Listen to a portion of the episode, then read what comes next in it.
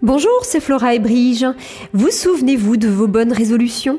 Attention, je ne parle pas de celles de Nouvel An 2021 parce que je ne sais pas pour vous, mais pour moi, elles m'ont semblé un peu fades par rapport à d'autres bonnes résolutions prises un peu plus tôt. Mais si, réfléchissez, c'était en mars 2020. Et si vous ne vous souvenez toujours pas, ou alors que vous faites semblant pour m'embêter, rappelez-vous de ces deux petits mots, monde d'après.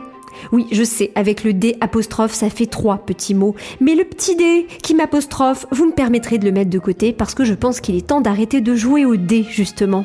On était d'accord que l'apparition du Covid-19 était en lien avec des pratiques peu éthiques de l'homme avec le monde animal. Et on s'est tous dit plus jamais ça. On a compris la leçon. On arrêtera de manger n'importe quoi, de consommer n'importe quoi. On arrêtera les élevages intensifs, les avions excessifs, les embouteillages sur le périph' et plein de mots en if.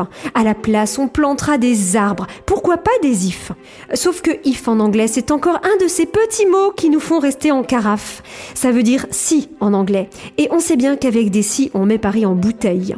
Si on avait fermé les élevages intensifs, on n'en aurait pas eu un au Danemark d'où serait sorti un vilain virus variant.